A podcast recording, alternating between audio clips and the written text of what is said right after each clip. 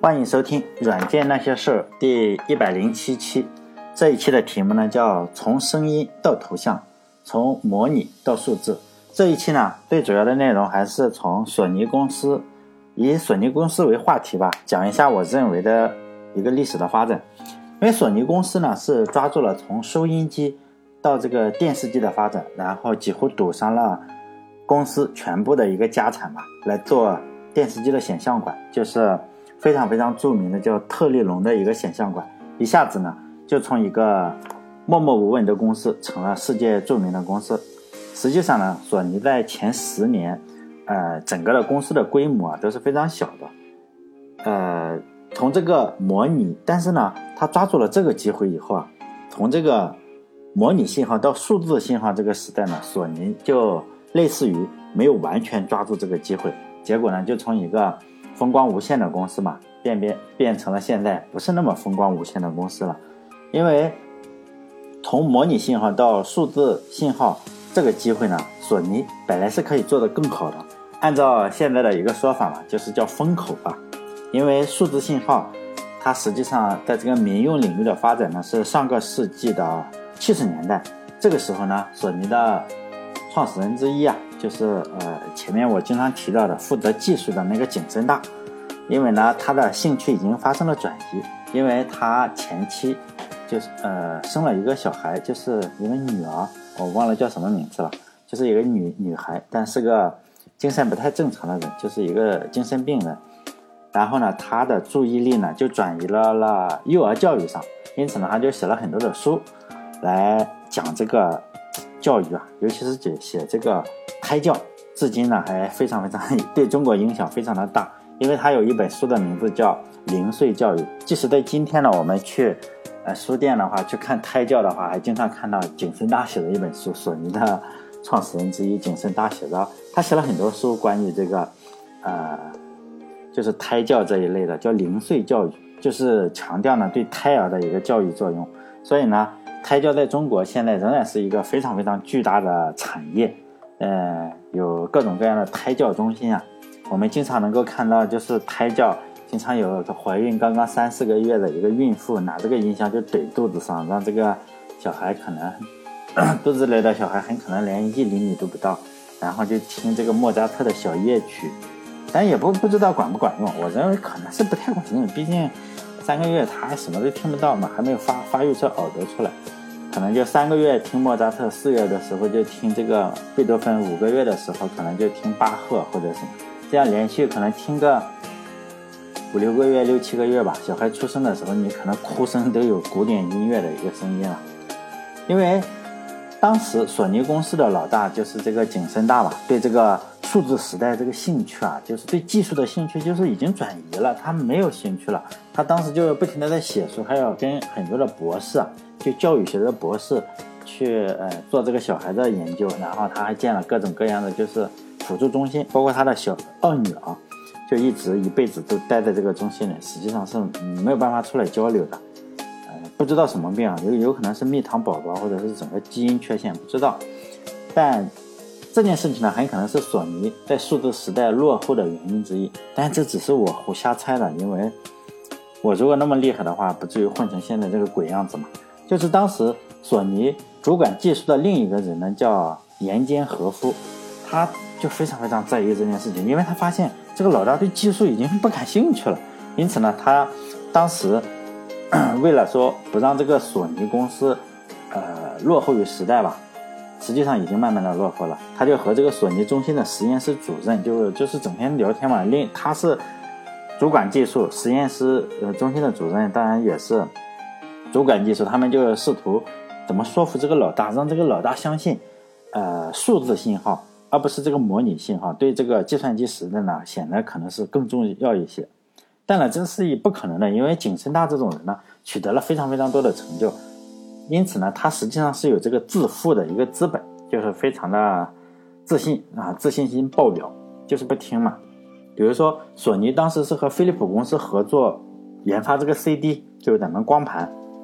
用光盘的这个东西来发行唱片，因为景深大实际上是不懂这个数字技术的，他只懂模拟技术，因为他是磁带啊或者是那种黑胶唱片那种时代过来的，因此他懂模拟技术，他就否决了这个项目。这个索尼公司的人就花了很多的劲，呃，才能让这个项目得以进行下去。否则的话，如果他真的是否决了，现在我们可能就呃没有这个呃唱片可以听了，就是没有光，起码没有光盘唱片可以听，也就没有这个。后来就是索尼公司出了一个 CD 的这个呃 Walkman 嘛，就是 CD 的呃随身听。按道理说呢，是人实际上就有缺点嘛，但是大部分牛人并不这么认为。比如说景深大这样的人，肯定不会认为自己有什么盲点，因为他认为模拟信号就是比数字信号好，这个是没有什么问题的。因为在他的主持下，这个索尼公司就长成了世界级的公司嘛，在他的主持下，连续出现了两个影响世界的技术，一个是磁带这个随身听，也是模拟的嘛，然后另一个就是这个 特立龙的显像管。就这两个事情，因此在他八十多岁的时候，我记得传记上讲说，你对索尼公司，嗯，就是感到最自豪的东西是什么？他就说是特立龙的显像管。实际上，这个人就是非常非常的自信啊，可能牛人就不能说自负了。因此，在他的手中，索尼成长成了世界性的公司。因此，人家有资本，就是说西方哪个国家我没去过是吧？嗯，见多识广，自然呢，他不认为自己有缺点。同样，但是像我这种人，就是我我播电台这种人，就没有取得什么成绩嘛。最高的荣誉可能就是上学时被老师表扬过几次这种东西，肯定是没法自信嘛，更别说自负。所以呢，一旦出了什么问题，像我这种人，只要是写程序出了 bug，或者是有人哎突然提交个 bug，我都是第一时间检讨自己是不是又搞砸了。因此呢，这个一事一事无成的人，每天的生活也就这个样过。景深大呢，实际上是非常非常符合牛人的所有气质。他的脾气不好，固执己见。呃，除了对自己那个有患有精神病的这个二女儿非常好的啊以外，他还有好几个孩子，对其他的孩子呢就不管不问，尤其是他的儿子，就直接不说话。而且他跟他的老婆吵架以后呢，就是说直接就搬走了，搬走去找了个小三，然后就和原配离婚了嘛。这个是真事。有一件事情就是真事，但是听起来像是假的，就是记者采访他的儿子嘛，就是不说话的那个儿子，他他对他这个儿子就完全不管不问。这个这个儿子后来说他想去索尼工作，然后景深大说呵呵是吧不管，然后就人家就问他这个儿子说你这个老爸离婚的问题怎么怎么办呢？你怎么看？他的儿子就回答嘛，说起来这这个话真的是像假的。就他说，如果他老爸稍微的不是那么固执的话，就稍微聪明一点的话，完全可以，就是说，一方面保持他自己体面的婚姻，另一方面嘛，就是和小三还可以保持情人关系。但这句话让我觉得这是个非常好的建议，是吧？亲儿子，即使多少年都不跟老爸讲话，还是那么体贴他老爸。这件事情实际上是记录在索尼官方的一个传记的中文版里，它叫《索尼秘史》，在第三十八页。如果不看的话，你认为这个是传闻？这件事情就记录在索尼官方的一个传记里。就是不看不知道，一看吓一跳。因为我对这个模拟的信号实际上是不懂，因为上学的时候确实学过模拟电路，但是呢，还是没没有办法搞懂索尼的特立龙为什么会这么厉害。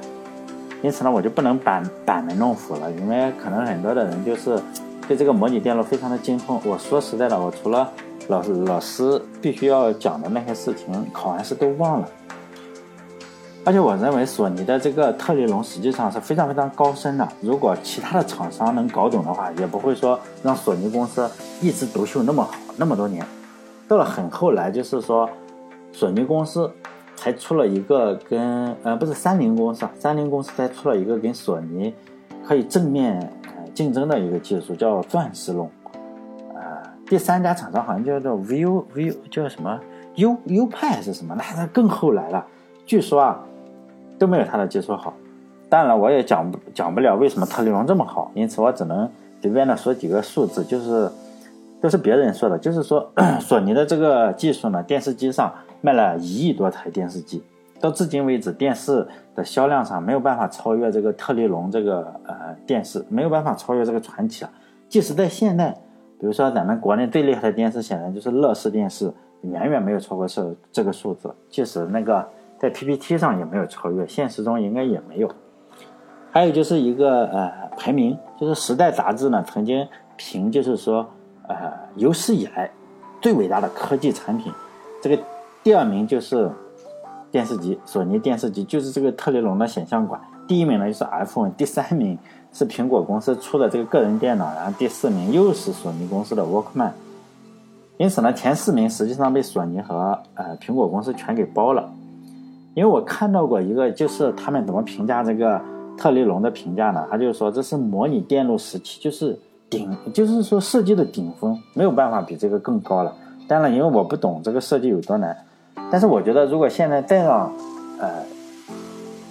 公司来复制这个特立龙的这个技术，我估计可能还是没有几个公司能搞定。因为呃，我我认识一个学发动机的朋友，还关系还可以，就是。说为什么造不了这个发动机？即使几十年前波音公司出的发动机，也模仿不了。就是说呢，那那个时候的技术实际上并不落后，但我觉得用在这个特立龙这里也应该有可能是成功的，有可能是可以的。就索尼公司研发特立龙的故事就非常非常多，网上我们搜，如果大家有兴趣的话，可能就搜一下，肯定不少。就是故事的大概情节，就是说研发了非常非常困难。花了非常多的钱，然后呢，就差一点把这个公司给搞黄了。但是呢，公司所有人都坚持不懈嘛，最后成功了，就卖了一亿多台币，什么用了三年时间就把所有钱都还上，而且赚了很多钱。具体的技术细节，这个书上啊，还有人还画图，但我就看不懂，就两眼一抹黑嘛。大学里确实学过模拟电路，但现在都忘光了。我只记得就有次作业，好像是说要让大家设计一个放大器。其他的我实在是不记得了，即使我看到这个特立龙的那个画的图啊，也讲不出来，不知道不知道什么什么原理。如果讲了，肯定是错误百出嘛。因为我我如果大家有兴趣，就自己去学习或者去问相关的科普作者。因为，嗯，说到科普作者，我就想说一下，就是国内的主流的科普和美国的主流的科普实际上是有一点差别，就是有中国特色的科普应该是。因为我对科普实际上是有比较浓厚的兴趣，呃，尤其是我对物理领域跟数学领域的科普就关注更多。因为我我我我比较喜欢物理，还有也也相对比较喜欢数学。在物理领域呢，实际上国内的主流科普呢，呃，基本上就是什么都敢说，呃，就没有说术业有专攻这个条条框框，只要就是说，啊，你敢听我就敢说嘛。从量子物理啊到进化论。从这个黑洞理论到这个婴儿婴幼儿的奶粉，就没有不敢说的，什么都说。美国的物理界的科普呢，相对就是说花样就少一些。比如说我呃最喜欢的这个美国的物理科普的作家嘛，实际上他的名字叫布莱恩格林，不知道大家有没有知道？他的主业就是物理教授，非常出名的物理学的教授。然后他主攻的就是超弦理论。现在咱们这个科普界都在讲超弦，实际上。这个人就是主攻超弦理论，现在呃就是布莱恩格林。他的业余呢，就是业余生活就是写书来介绍自己的一个科普理论。还有我比较喜欢的另一个科普作家叫威廉考夫曼，就主业就天文学，有时候我也会看天文学。我关注的领域并不多。他呢非常著名的天文学家，然后业余呢就写书，就科普天文知识，就他们都是科学家。作为科学家呢，你就应该多写一些比较权威的书，因为我觉得这是一个科学家的责任，并不是说你想赚到这个呃版权费或者不是版权费，而且他们这种级别的人也许不缺钱了，因为终身教授，大学的终身教授，那肯定不会在乎这些钱，我认为不会在乎。所以呢，这些科学家就是说写书真的是一种社会责任，并不是赚钱的问题，因为科普是个非常非常重要的问题，而且大部分都是。科普就是误导小孩子嘛，那科学家也是误导，反正谁都是误导，因为你没有办科学本来就是要让人质疑的嘛。我认为这件事情即使误导的话，也应该让科学家去主导，因为国内国内的科学家就比较搞笑了，我们不知道他在干什么，结果呢，科普大众的责任本来是科学家的分内之事，结果呢就成了什么，就专业的一个写手。他就专业写手，就是什么懂什么呢？不懂就写写文章很厉害。专业的写手呢，他实际上非常非常精通的是如何研究这个大众心理学，比如说传媒学或者大众心理学，他知道如何取悦你。但是呢，就是不太懂科学。结果呢，就是说你科普个半天呢，这个哎把这些呃喜欢听科普的人搞成了这个脑袋也不太不太好使。实际上你是不能质疑这些写手的，就科普大 V。比如说你在微博上啊，我曾经以前也没事肯定要关注一些嘛，就就就就我就说嘛，你这个计算公式是肯定是错的，因为我也看嘛，我认为我是对的，实际上我就是对的，起码你我算过这些东西，我说你这个肯定是算错了，结果你招来的是什么？就是说，哎，你算老几？就是粉丝嘛，就来嘲笑你，就说你算老几还是什么这样。结果呢，就是说，其实我们做科学很重要的一个认识呢，就是说科学每个人都有错误啊，都是有可能有错误的。如果你科普成个半天，把这个呃你的听众也好，还是你的那种粉丝也好，科普成了一个科学至上主义者，就说呢，你一旦说这个科学不太科学，有点不科学，那就破口大骂，那还不如不科普。因为呃，我讲这些呢，是因为我的技术水平不足以讲清楚这个特里龙的原理，我不懂。所以我就胡扯点其他的事情，嗯，就是把这个声音，呃，时间上糊弄的长一点。因此我就想，突然想起来了一件事情。我其实我看了一下原理图，发现完全看不懂。我就想起来了中国引进第一台彩色电视机这个生产线的一个故事，也是还蛮搞笑的。就讲讲中国的一些事情嘛，把这个时间弄得长一点。首先呢，就是说我先讲国内报道的一个故事。这个故事呢，呃，是。白纸黑字的印在我上初中的时候的一个辅导书里，不管你们相信不相信，反正我是相信这个故事的。故事就是说呢，呃，在大跃进的热潮里，就是大跃进嘛，就是三年三年超过英国，五年超过美国，就是说那那那个大跃进的热潮里，这个中国是没有电视的，当然有有一部分人有，都当官的或者当官的儿子家里都是有电视，呃，大部分人家里都是没有电视的，就国营。呃，无线电厂叫天津无线电厂，成立了一个几个人的小组，呃，我查了一下是八个人小组，不过现在网上还有这篇文章，就决定了研发电视机。经过了两个月的研究吧，这八个人就是以前说我从来没有看过电视，就没见过电视，这八个人，但是呢，经过两个月的研究，第一台电视就组装起来了，就从无到有六十天嘛，不到六十天就搞定了。因为我对这个故事非常印象非常非常的深刻。就是那个时候，语文老师负责洗脑嘛，就是说，谁读了这篇文章，每个人都要写篇读后感。因为我写了这个 读后感以后呢，就当成全班的一个范文了，就是可以可以念，来站起来念给同学们听。那可能是我整个呃学生生涯中最高光的时刻呀。记得在那篇文章里，我大概就是非常非常热情的爱了一下祖国，还有祖国的这个科研人员。不管怎么说了，我那个时候还是相信这个故事是真的，今天也相信哈。后来呢，就是这个故事就在脑海中一直去不掉嘛。后来慢慢的查，慢慢的查，就有人说这根本不是自己造的，就是说买了一台苏联的电视机，因为苏联的电视机的名字叫旗帜。后来呢，国内就是研究了一下苏联的电视机，就买了一些零件，然后换了个壳，组装了一下，两个，因为两个月你的生产线都组建不起来，你怎么可能造电视？不管这个传闻，大家相信不相信，我是不相信的啊。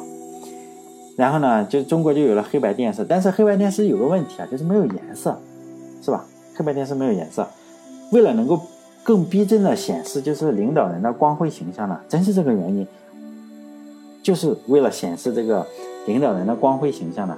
你这个黑白电视是不行的，因此中国需要引进彩色电视机，因此中国又派出了代表团要引进彩色电视机，这个故事。呃，是当时这个团队中的成员之一嘛，叫李中强，好像叫。这个文章已经发表在这个公开刊物上了，就是这个李中强说当时引进中国彩色电视机的这个事情。我觉得大部分事情都是真的，因为里面提到的事情都发生过。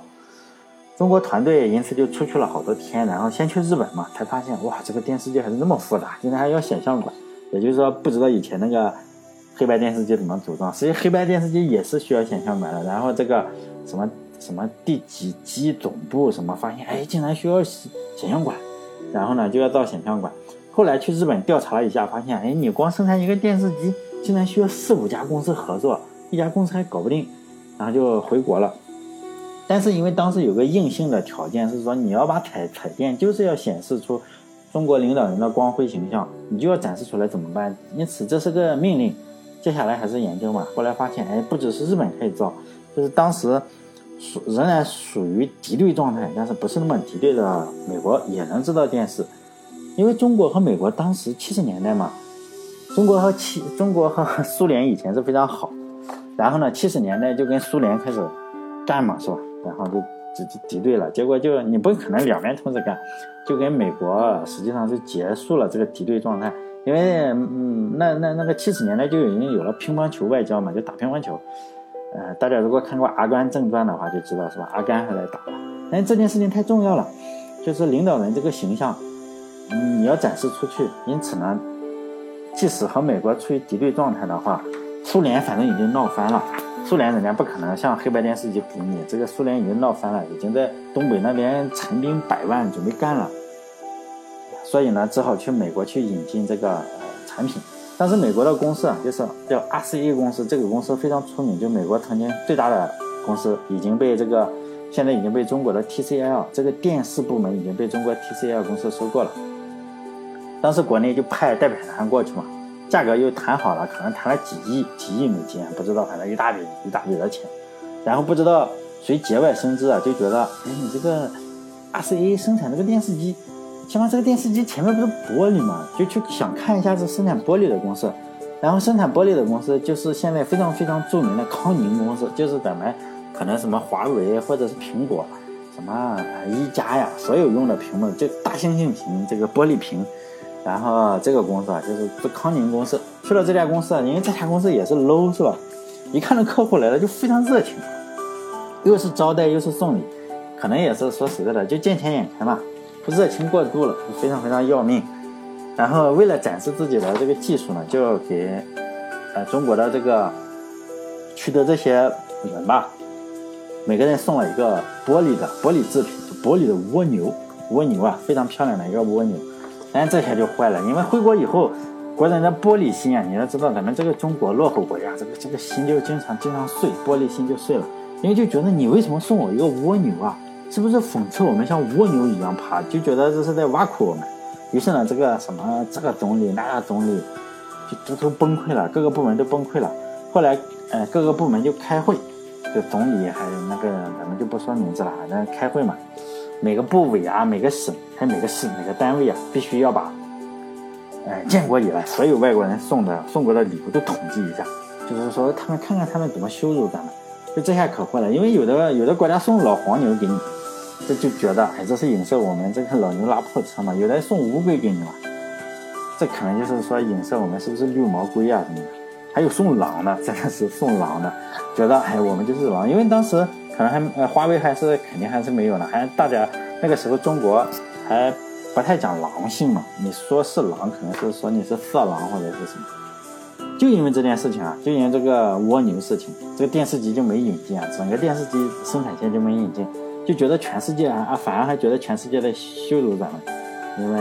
但是其实上不是，人们人家送乌龟给你嘛，比如说日本送乌龟给你，是因为人家日本的乌龟就代表长寿。人家送狼，比如说罗马送你狼，人家罗马城的这个城市就是狼，这个并不是说羞辱你，但是这个人只要玻璃心了，肯定是什么都乱联想。但今天就好多了，今天咱们嗯每，虽然每年国内还是会发生个几十次、十几次玻璃心事件，比如说就觉得是不是又骂咱们，起码大家不会拿这个康宁玻璃觉得还是讽刺咱们，是吧？所以这家公司当年送啥不好，非要送蜗牛，哪怕你送一个锤子是吗？玻璃锤子或者玻璃镰刀，是吧？锤子加镰刀不是这个党的党旗吗？这个是吧？这个这个这个，反正现在康宁公司可能怕了，是吧？也不不送不送东西了，因为当年送了个送了个蜗牛，结果一个大单十几亿的大单没了。但是正因为康宁公司这个玻璃的蜗牛，中国就不买整个产品线了，就决定自己造，因为当时就说嘛，你这个宁要。社会主义的草不要这个哈，宁要社会主义的草不要资本主义的宝，经常说这句话，就是，然后呢，南京的一个电子管厂，就是华东电子管厂接手这个任务，说一定要造出一个彩色电视机的显像管出来，就是说要和这个索尼公司或者这个什么公司一决雌雄。这个当时肯定是你想想，只想好了名字叫什么蒸汽管，就是说争一口气啊，你这个不能让人家再羞辱我们。因此，它这个名字就叫蒸汽管，非常搞笑，并不是蒸汽机的蒸汽，就争一口气的蒸汽。人家这叫显像管，叫蒸汽管。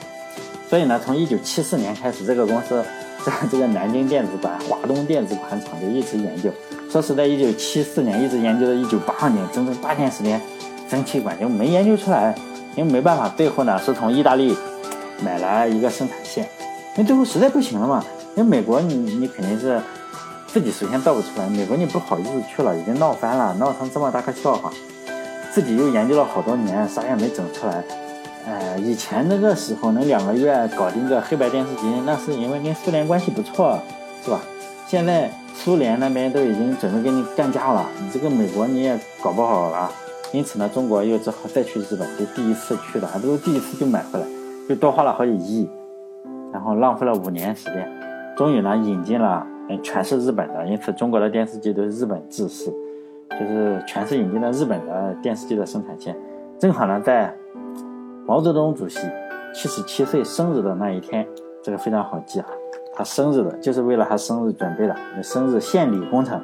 中国的这个彩电开始。有中国知识产权的彩电就会开始对全国直播了。好了，以上这个内容呢是并不是我瞎编的，大家可以搜这个蜗牛事件，蜗牛啊，瓜牛，用周杰伦的话就是瓜牛事件是吧？蜗牛事件可以了解更多的信息啊。这是公开发行的资料，我只是做这个哈，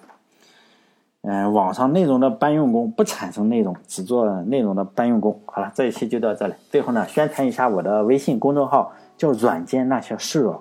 是几个字？一软件那些事哦，六个字哈，并不是软件那些事，因为这个口是这个嘴不行，普通话不行，说发不出儿化音来，实际上是软件那些事啊。好了，下一期再见。